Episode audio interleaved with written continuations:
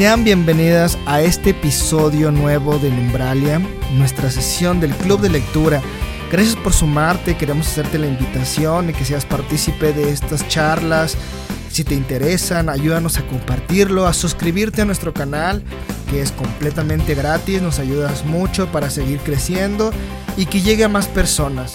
También te recordamos que tenemos charlas con autores y autoras muy interesantes sobre novelas, poesía y cuento. Así que quédate con nosotros y vamos a este episodio.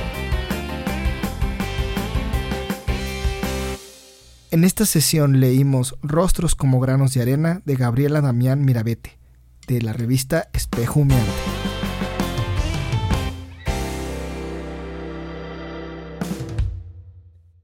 Muy bien, pues sean bienvenidos una vez más a un capítulo del Club de Lectura aquí en Umbralia.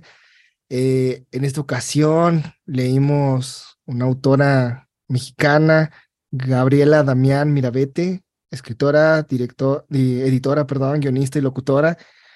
Ella este, ha imaginado otras vías por el porvenir en proyectos como El lugar del agua, Palabras para Yutla, Futures Ben, me imagino que así a pronunciar, Meteotopía, Borradores del Futuro y la canción detrás de todas las cosas que forman parte del cúmulo de Tesla y México, Mexicona. Ganó el premio también James Tiptree Jr., Otherwise, con Soñarán en el Jardín. Creo que es una autora con, con mucho aporte también, es una, una historia bastante interesante. En esta ocasión leímos de ella justo este, en la revista, en el número, en la revista número 14 de Espejo, Espejo Humeante uno de sus cuentos muy interesantes de Pietro de la Valle, El Cairo.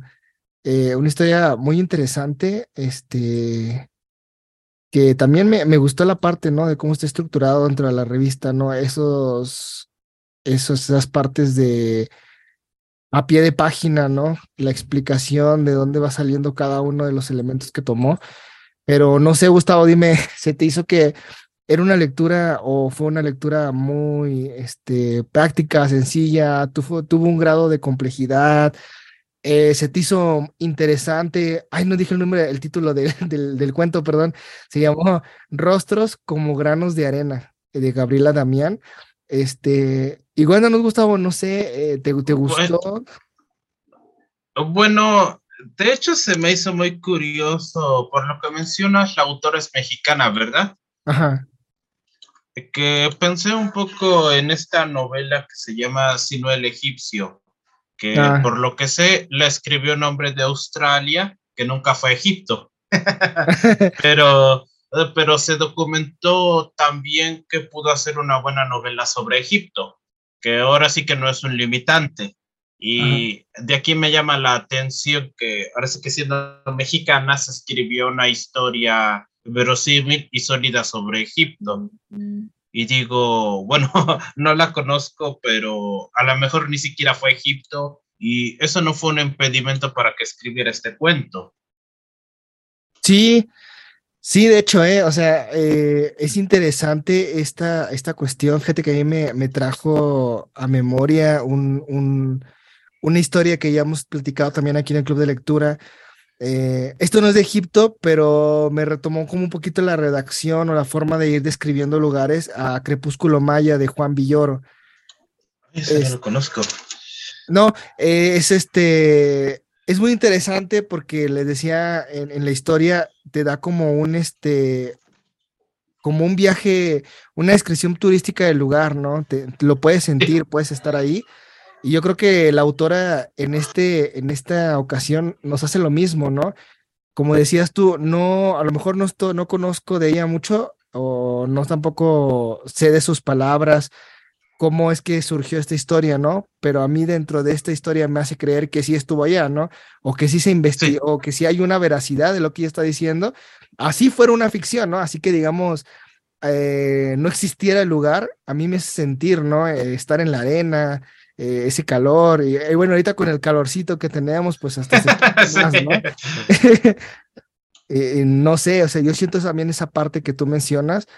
Eh, me gustó la historia, me gustó cómo, cómo empieza esa parte de te voy escribiendo a ti y al final cómo tiene esta relación en el, en el pie de página, si no me equivoco, en el 1 de Pietro de Lavelle, que fue un compositor musicólogo y coleccionista italiano, que después de una decepción amorosa viajó como peregrino a Tierra Santa por recomendación de su amigo Mario Chapino, y librero y erudito. Además de ser por sus crónicas del viaje a Egipto, la India, Turquía y Palestina, es célebre por haber sido el primer europeo que registró la existencia de los retratos de Fayum. Y, me gusta cómo hace esta, esta cuestión, esta investigación también, cómo se va haciendo, que al final este, tiene una cierta veracidad, ¿no? Y este, como menciona, ¿no? A lo mejor no sé si estuvo ahí, pero, pero la verdad es que me hace sentir que, sabe que el tema sí lo, lo domina a la perfección, ¿no? No hay una, no hay como algo que diga, ah, aquí como que me tropieza o aquí ya me perdí. La historia me va llevando en esa, en esa, en ese hilito y, muy bien, me gusta mucho cómo lo manejó porque me, me, me, gustó cómo inició al principio. Eh, como, una carta, como tal, o sea, como una carta. Me parece, Mario, que necesito hablarte más del desierto y, de los sucesos maravillosos que experimenté sus, en sus alrededores.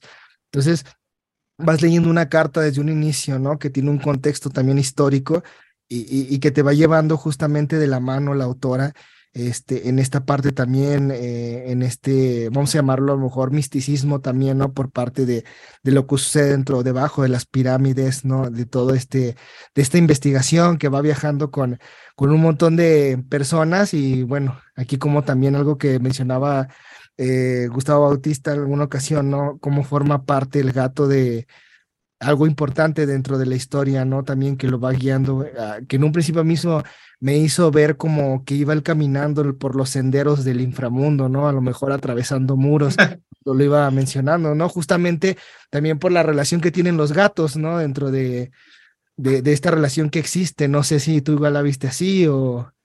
Bueno, también porque es negro. Ajá. Sí. Sí. bueno, sí, ¿no? Eh, hablando del gato, ajá. Sí, sí, realmente me, me gustó esta parte, cómo lo, cómo lo va relacionando la autora. Y, y pues que realmente, bueno, también uno, ¿no? Que a lo mejor ha, tenido como, pues, historias, ¿no? Que escuchamos, de, como decíamos ahorita, ¿no? De, lo, la intervención que tenían los gatos dentro del, del antiguo Egipto y todas estas cosas que te van mencionando, ¿no? Que se va encontrando un tesoro.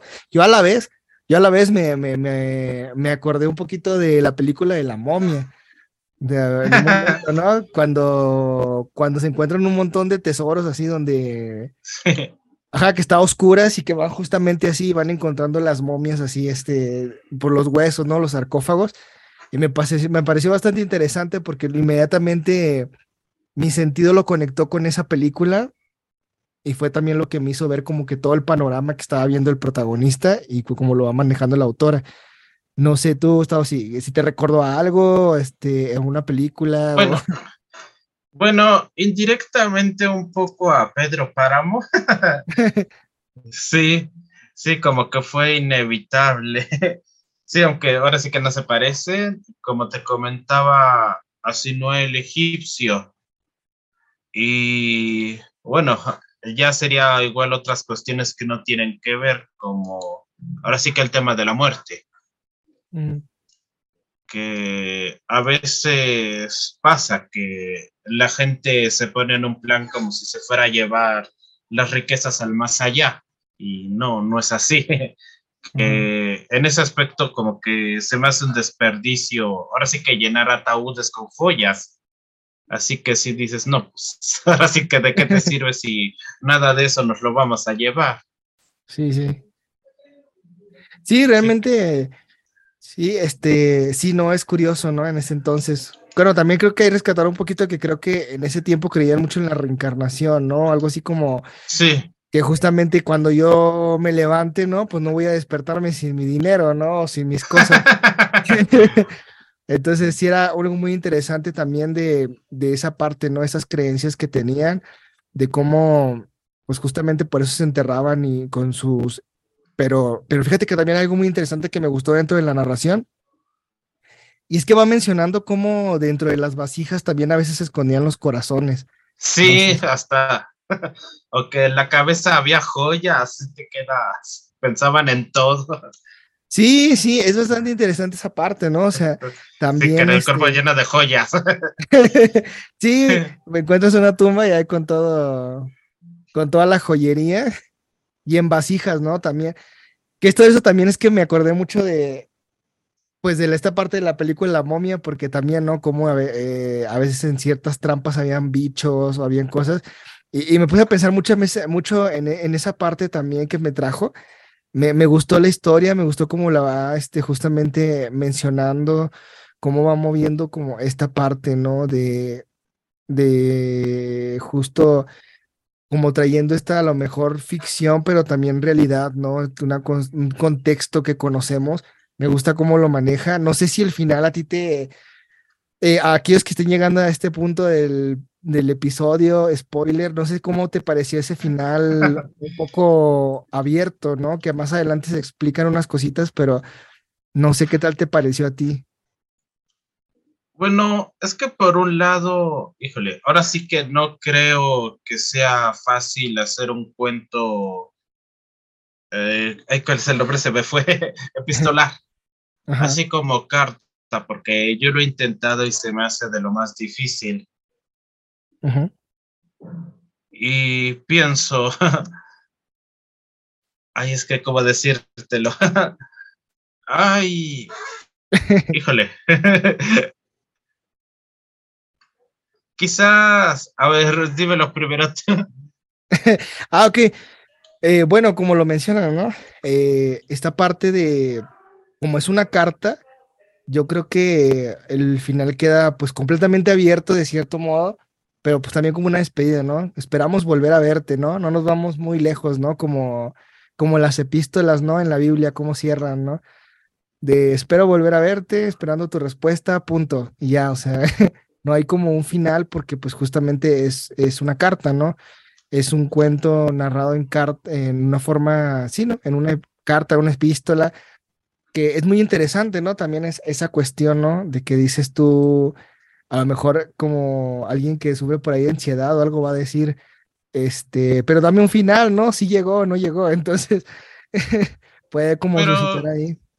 Creo que igual es lo padre del misterio, que por ejemplo hay un cuento que se llama El misántropo, de un hombre que le escribe a otro hombre y le cuenta que conoció ahora sí que un misántropo que vivía como ermitaño en una isla y vivía como ermitaño porque este hombre podía ver cómo éramos todos en el interior y decía que todos éramos feísimos y, que por eso se, y que por eso se aisló.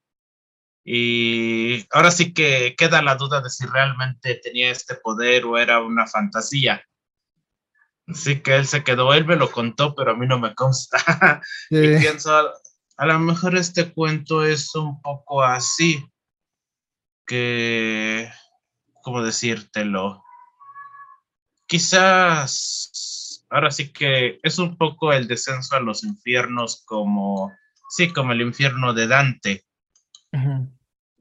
Y pienso también un poco como Juan Rulfo de decir, ok, a lo mejor el gato ni siquiera estaba vivo. era porque cuando salió por primera vez yo pensé, ¿cómo en un ambiente así podría haber un gato vivo? Ahora sí que, no sé, nadando en un mar de calacas. sí, sí, sí. sí, pues más, bueno, los egipcios adoraban a los gatos, pero me imagino que esto ya es un contexto más reciente. Ahora es que, ¿cómo podría vivir un gato así?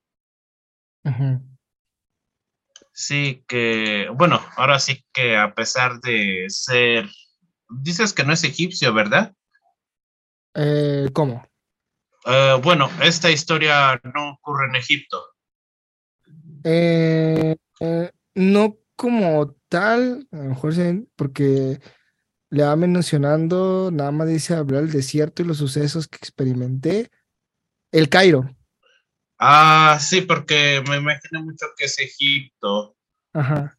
Sí, que no sé, pienso, a lo mejor otra persona, así que no se lo hubiera pensado para abrir los sarcófagos, pero te das cuenta de, no sé, a lo mejor en qué momento estoy muerto. Sí. sé que a lo mejor me morí por bajar, por ver al gato, por ver a la niña, por querer abrir el sarcófago, o ya estaba muerto desde antes.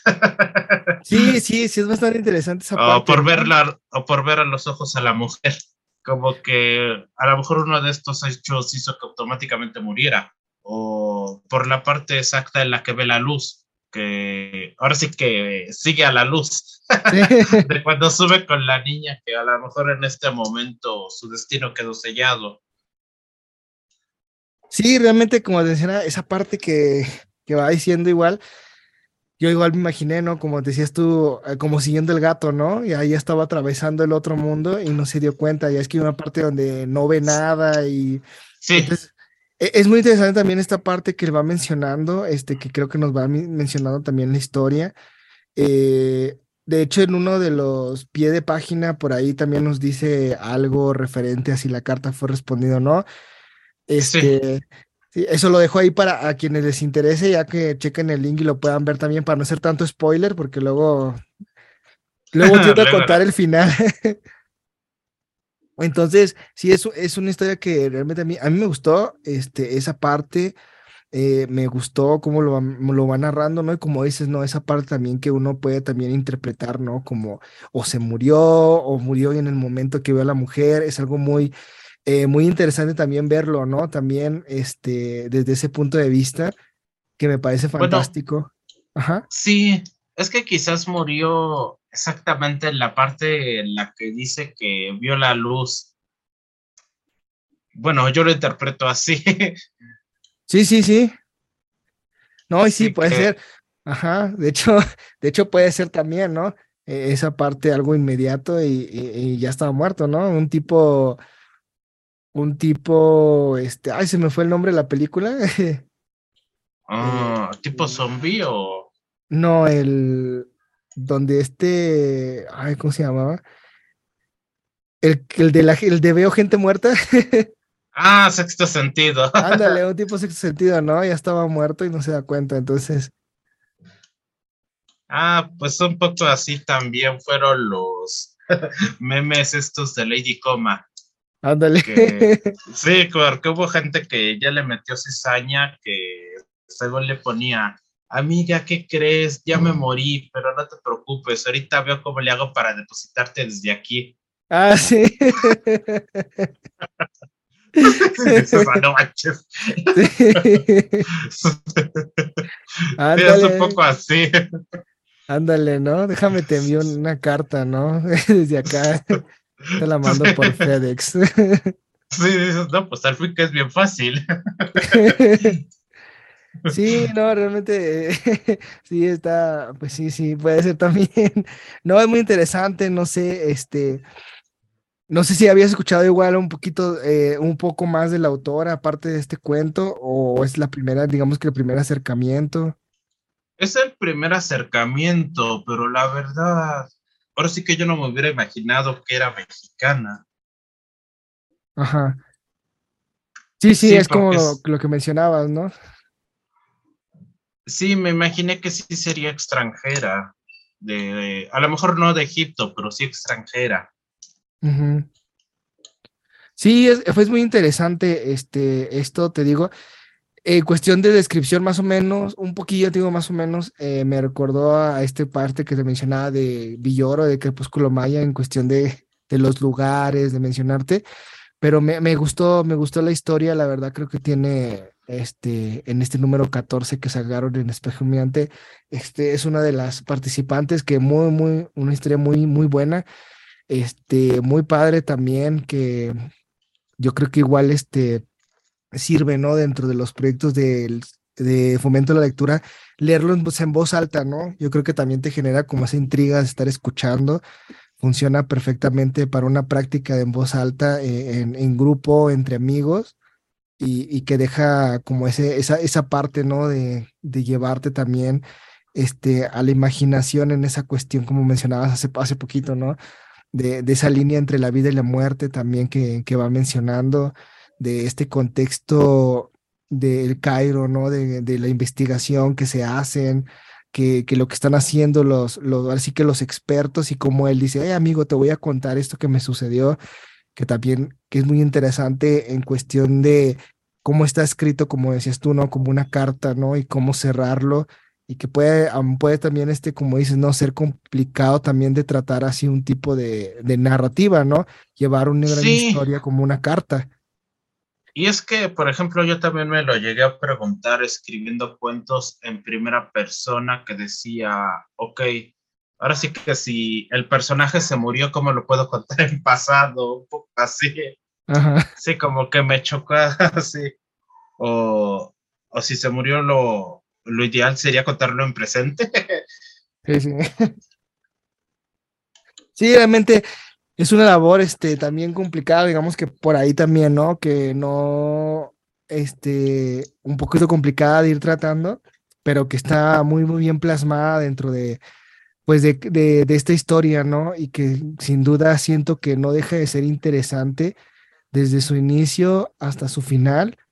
Y me gusta esta parte también que van poniendo los, los pie de página, ¿no? O sea, vienen todos al final, pero van poniendo estos pie de página que te contextualizan un poquito también, este, en caso de que no tengas tanto acercamiento a, pues, a la historia que va narrando también, ¿no? De, de, lo que, de lo que conlleva, este, la autora, ¿no? De lo que está mencionando y me parece también interesante las referencias que te van dando, este, también dentro de la historia, como, como es el caso de los retratos que te va diciendo que, que son los retratos de Fayum, este, que es mumia, ¿no? Que algunos términos que van ahí, ¿no? Que es la mumia, este, te explica también justamente cómo la arena produce un sonido particular al contacto con el viento eh, en estas zonas o bajo la presión de un cuerpo, ciertas condiciones que también este, te, te, puntualizan esas cosas, ¿no? Ahora sí que podemos, como esa leyenda, ¿no? De basado en hechos reales. Entonces, que, sí es bastante interesante y yo creo que es una lectura bastante buena y que justamente Espejumiante nos deja de forma gratuita y en línea en su edición número 14 que pueden disfrutar a todos aquellos que quieran este pues disfrutar una lectura, ¿no? Una lectura pasar un rato este que no es tampoco muy larga, que se pueden este este leer en un en, no sé, en unas en un trayecto a algún lado. Eh, y pues que es muy gratificante también, como lo hemos mencionado ahorita. Eh, es una lectura que vamos a estar compartiendo también dentro de los enlaces de Spotify para aquellos que digan, ah, pues yo quiero saber, puedan darle el link, puedan ingresar, puedan leerla directamente de su portal. Y como dije, no, está completamente gratuita. También la, la ilustración es una ilustración bastante interesante. Eh, cómo está elaborada también, este, y que también me gustó. Y mm. pues no sé, sin más que decir, no sé, algo más con lo que quieras cerrar, Gustavo, algún comentario. Bueno, me, me, parece que José Emilio Pacheco tiene un cuento más o menos así de fiesta taurina. No sé si lo ubiques. No lo he leído, ah, no. Ay, si no te lo confirmo, pero vaya, a lo mejor habría gente que hubiera contado una historia parecida usando no sé, mayas, así mexicas, y ahora sí que ella se fue por lo difícil, lo que no tenemos a la mano, que fue lo egipcio, pero no es nada malo, porque lo hace muy bien. Y luego, luego yo me lo imaginé de, ahora sí que cómo sería encontrarte un gato en pues, todo este lugar de muerte, como que no esperarías encontrar vida, y luego es negro.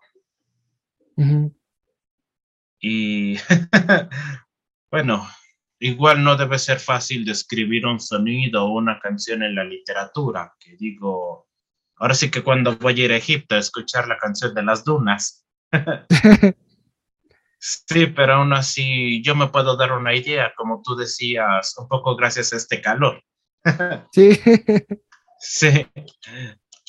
Sí, yo creo que es una historia realmente que, que es grata que es este, se disfruta dentro de lo que va narrando la autora, este, y pues no, no tenemos nada más que decir, que pues realmente ha sido una sesión pues muy enriquecedora también, mucha retroalimentación, muchos elementos también que analizar que por ahí se nos pudieron haber ido, ¿no? Pero son elementos muy interesantes de cómo lo va narrando la autora.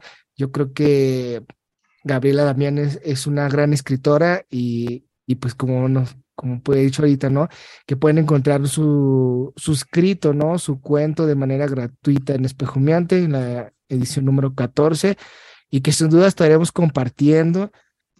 También este, agradeciendo a todos los que nos escuchan en todos lados. Este, nuestro podcast ha llegado a, a muchas partes, este, a muchas partes del, no solo del país, del mundo también.